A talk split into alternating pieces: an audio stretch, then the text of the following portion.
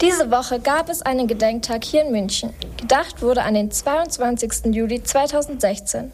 An diesem Tag wurden im und am Olympia-Einkaufszentrum neun Menschen getötet. Der Mann, der die Tat begangen hat, war 18 Jahre alt. Er kannte die Person nicht, die er angegriffen hat. Aber wieso hat er das getan?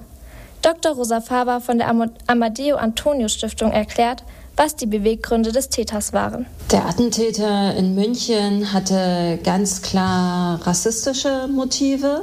Und man kann das auch als rechtsextremes Motiv bezeichnen, weil er noch andere Dinge geäußert hat, die darauf schließen lassen, dass er ganz generell Menschen überhaupt nicht als gleichwertig anerkennt, sondern sagt, es gibt Menschen, die sind höherwertiger, andere sind minderwertiger oder andere haben gar nicht das Recht zu leben und oder auch nicht das Recht in Deutschland zu leben, wenn sie selber oder ihre Eltern aus anderen Ländern kommen.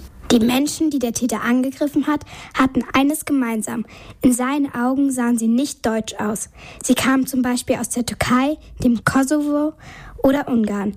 Dr. Rosa Faber hat ja gerade erklärt, dass der Attentäter rechtsextremistische Motive hatte. Was Rechtsextremismus bedeutet und wie Rechtsextreme denken, erklärt sie jetzt noch einmal genau. Ja, Rechtsextreme sagen, dass die Menschen nicht alle gleich sind. Das heißt, dass Männer und Frauen, Menschen mit Behinderung, Menschen, die schwul oder lesbisch sind, die sollen nicht alle die gleichen Rechte haben wie vor allem die Männer, die sozusagen deutsche Männer sind. Rechtsextreme wollen auch die Demokratie abschaffen. Das heißt, das politische System bei uns, das sagt, alle haben die gleichen Rechte. Und so dachte auch der Attentäter vor fünf Jahren. Das fand die Polizei zum Beispiel auch raus, nachdem sie seine Wohnung durchsucht hat. Dort fanden die Beamtinnen und Beamten Bücher und andere Hinweise darauf, dass der junge Mann rechtsextrem war. In München wurde vorgestern an das Attentat erinnert. Dr. Rosa Faber erklärt, wieso das wichtig ist.